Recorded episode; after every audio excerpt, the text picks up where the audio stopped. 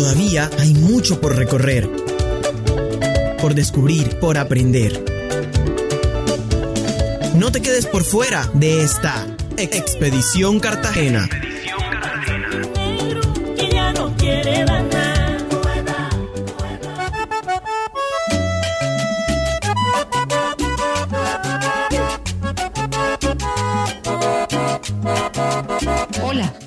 saludo muy especial. Aquí estamos en Expedición Cartagena, la estrategia sonora de la Universidad de Cartagena y su Observatorio del Patrimonio Cultural para que juntos podamos conocer, comprender, valorar y contar sobre nuestro legado cultural en Cartagena de Indias.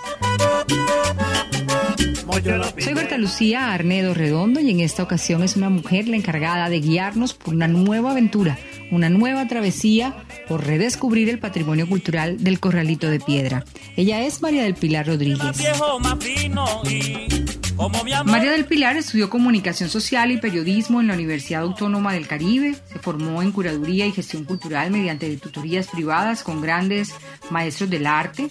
Desde hace 21 años es curadora de arte plástico y fotografía. Ha desarrollado con amplio éxito variados proyectos expositivos en espacios públicos, privados, museográficos. Desde el año 2009 es la investigadora y guionista de la ruta Macondo Colombia Fontour, creando las rutas oficiales de Racataca, Barranquilla, Cartagena, Zipaquirá y Bogotá. Y bueno, en la actualidad es la, curadora encargada de la colección permanente alrededor de la vida y obra de Gabriel García Márquez en el espacio cultural Claustro de la Merced.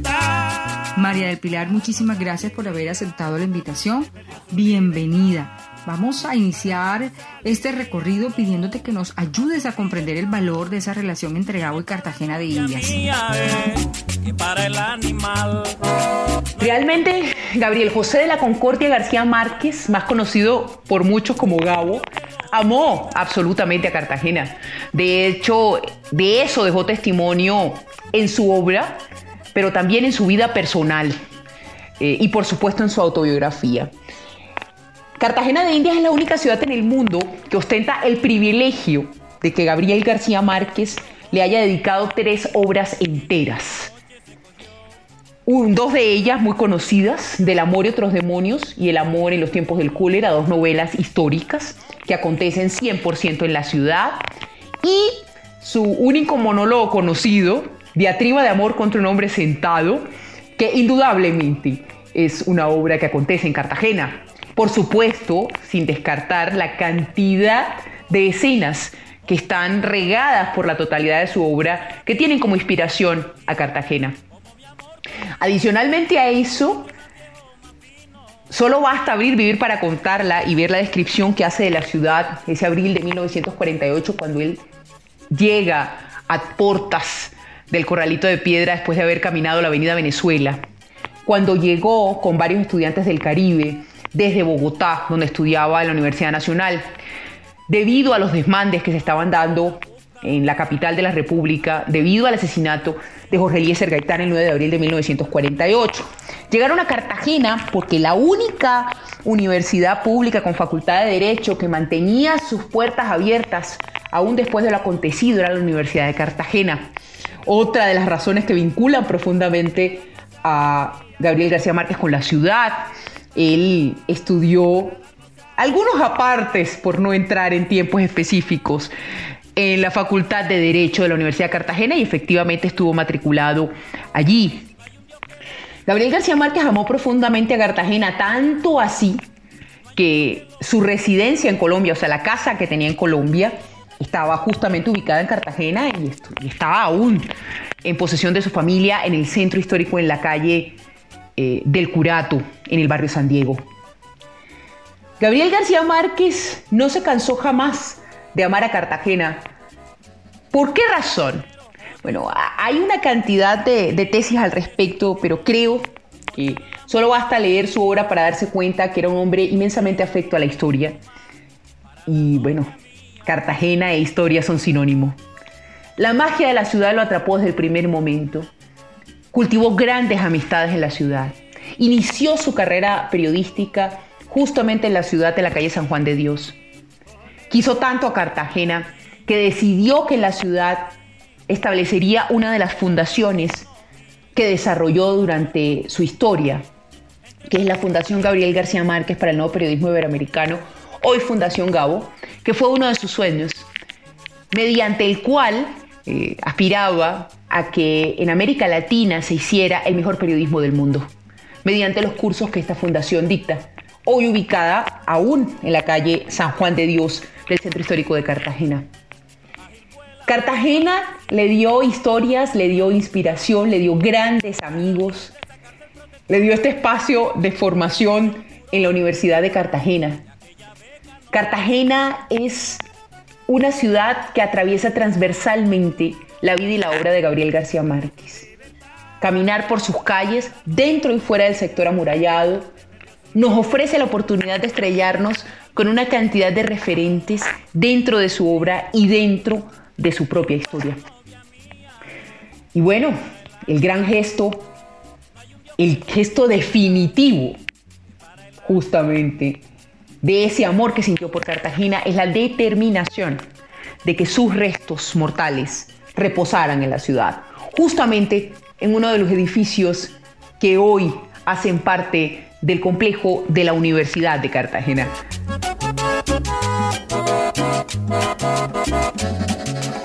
María del Pilar, ¿cómo se expresa la relación de las obras de Gabo con Cartagena? Ya que lo mencionas, ¿qué hay de especial y de concreto en ello?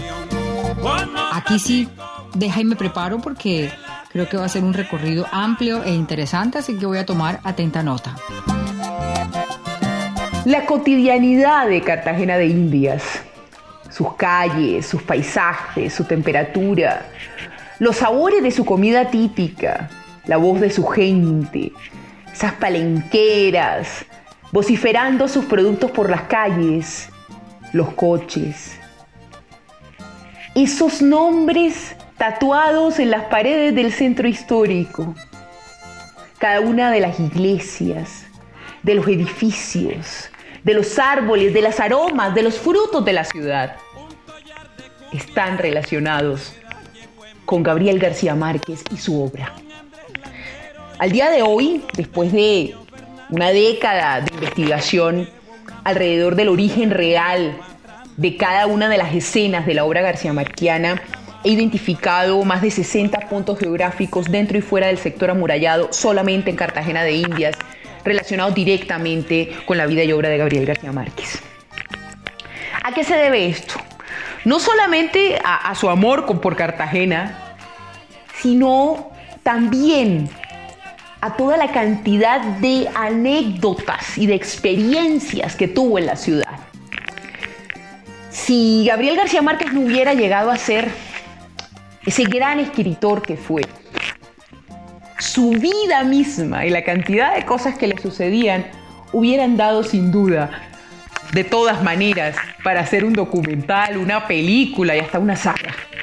Porque realmente le sucedieron cantidad de cosas, muchas de ellas en Cartagena, que se encuentran reflejadas eh, en su propia vida, por un lado, obviamente, pero también indiscutiblemente en su obra. Caminar el centro histórico de Cartagena para empezar es transitar la obra misma, las páginas de Gabriel García Márquez. Llegar a la Plaza Fernández Madrid, en el centro histórico de Cartagena, más concretamente en el barrio San Diego, es caminar las mismas baldosas que Fermina Daza caminaba rumbo al colegio de la presentación, acompañada por su tía escolástica. Sentarse en una banca es sentarse en las bancas debajo de las cuales Florentino Ariza dejaba las cartas para su amada. Respirar el aire, percibir los aromas que hay en esa plaza, es saber a lo que huelen las almendras amargas, que para Gabriel García Márquez es el aroma de los amores contrariados. Sí, señores, la Plaza Fernández Madrid de Cartagena es realmente el Parque de los Evangelios. Y si seguimos caminando, unos pocos metros, nos vamos a encontrar con el antiguo convento de las Clarisas. De hecho, nos vamos a encontrar concretamente con la puerta a la cripta donde estaba ese cadáver de cabellera pelirroja, extensa, tan extensa como el talento de García Márquez. Sí, estoy hablando de Sierva María. Sierva María, la protagonista de Del amor y otros demonios. Ese convento de las Clarisas es un lugar donde llega Gabriel García Márquez cuando trabajaba en el periódico El Universal de Cartagena, cuando sus jefes lo enviaron a ver qué pasaba en el convento de las Clarisas, donde estaban desocupando las criptas. Y él fue muy obediente a cubrir la noticia cuando vio aquel cráneo que salió de una cripta con una cabellera pelirroja infinita.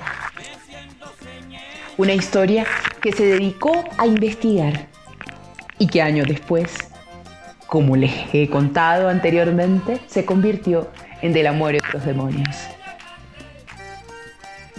Justo al frente de ese convento, hoy Hotel Santa Clara, se encuentra en la calle del Curato, como les decía, la casa de Gabriel García Márquez, hoy de su familia, en el centro de la cual hay un mural, un mural de un pintor que aunque nacido en España, se consideró colombiano. Daniel Alberto Alejandro María de la Santísima Trinidad Obregón Rosés. Un pintor que es determinante en la historia personal de Gabriel García Márquez, porque sin duda es el pintor que él más admiró.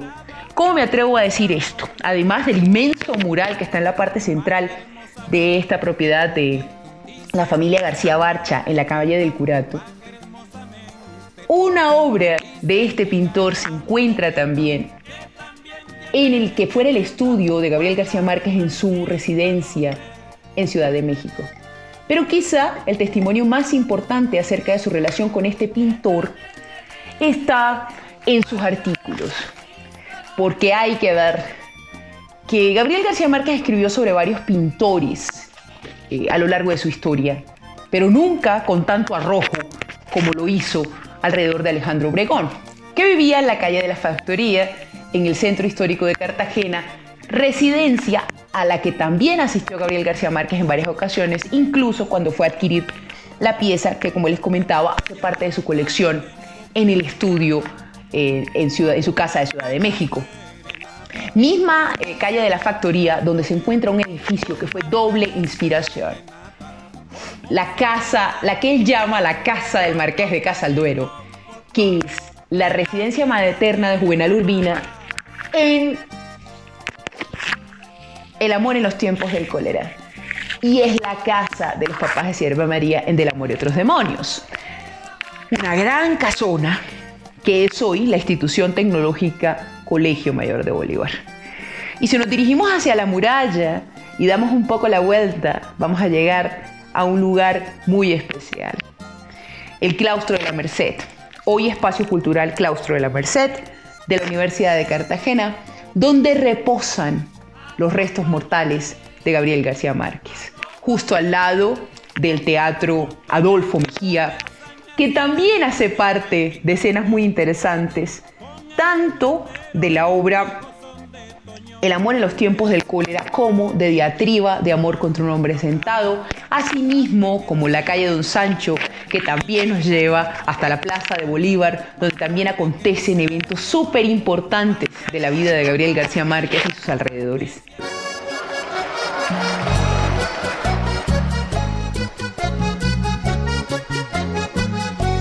Gracias María del Pilar por este interesante recorrido que nos devela la especial relación de Gabo con Cartagena. En ese orden de ideas, reconociendo que su obra está íntimamente ligada a la ciudad y por tanto hace parte ya de nuestro patrimonio, ¿qué crees que debe significar para los cartageneros y cartageneras, también para los turistas, para las nuevas generaciones, el hecho de que la familia del escritor haya decidido traer las cenizas de Gabo a Cartagena de Indias y a la Universidad de Cartagena? ¿Qué debe significar para los cartageneros el que hoy las cenizas del Nobel descansen en la ciudad? Como les comentaba, en momentos anteriores, Gabriel García Márquez amó profundamente a Cartagena y dejó, como veíamos, variados testimonios de ese amor. Pero quizá el gesto más profundo la prueba más contundente de su vínculo indeleble con Cartagena de Indias es justamente la determinación de que sus restos, por encima de cualquier ciudad en el mundo, reposaran en Cartagena de Indias. Recordemos que estamos hablando del escritor hispanoparlante contemporáneo más leído del planeta. ¿Por qué me atrevo a decir eso? Hagamos unas cuentas alegres, como suelen decir en nuestra ciudad. Para el 2007, cuando la Real Academia de la Lengua Española le hace el homenaje a Gabriel García Márquez, justamente en Cartagena de Indias, otra señal de su afecto por la ciudad, porque seguramente esa decisión también la tomó él. Gabriel García Márquez declaró que a esa fecha se habían vendido la módica suma de 50 millones de copias de 100 años de soledad. ¿Cuántos libros prestados nos hemos leído nosotros en la vida? ¿Cuántos libros de biblioteca hemos tomado? Muchísimos. Calculemos básicamente que por cada copia que se había vendido en el 2007 de Cien años de soledad, había cuatro lectores. Eso nos da la módica suma al 2007 de 200 millones de lectores. Una cifra que con toda certeza debe haber aumentado exponencialmente. Pero seamos conservadores. 200 millones de lectores. Y digamos que el 1% de esos 200 millones de lectores de solamente 100 años de soledad estuvieran interesados en visitar el lugar donde están los restos mortales de Gabriel García Márquez. Y un par de esos 60 puntos de los que les hablé. Estaríamos hablando de la módica suma de 2 millones de personas, 2 millones de turistas que visitarían la ciudad exclusivamente por el tema relacionado con Gabriel García Márquez. Entonces, el hecho de que en Cartagena reposen los restos mortales de Gabriel García Márquez tiene que ser no solamente un motivo de orgullo, sino un impulso para desarrollar todo el potencial que tiene para la ciudad y para cada uno de sus habitantes, dentro del turismo, dentro de la cultura, dentro de la educación, dentro de lo social esa oportunidad enorme, que es lo que se conoce como patrimonialización literaria. Y que en Cartagena tiene una cantidad de espacios, como les contaba, relacionados con el escritor. Pero además que está rubricada, firmada para la eternidad con el hecho de que sus restos estén en la ciudad. Entonces, la invitación es a conocer, a reconocer, a apropiarnos, a sentirnos enormemente orgullosos e incluso agradecidos con el escritor por haberle contado al mundo que Cartagena de Indias es una de las ciudades más inspiradoras del mundo.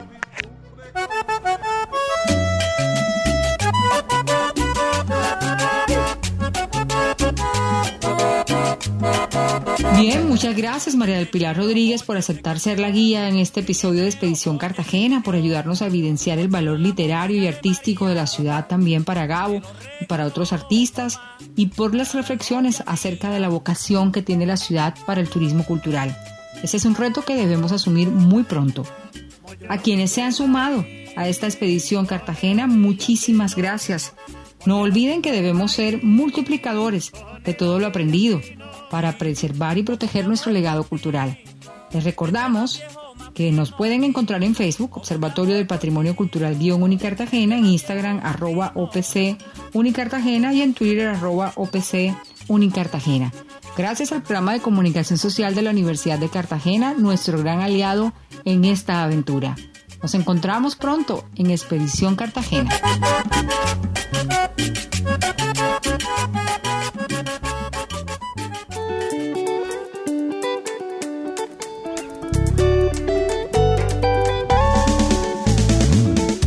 Hay mucho por recorrer, por descubrir, por aprender. No te quedes por fuera de esta Expedición Cartagena. Expedición Cartagena.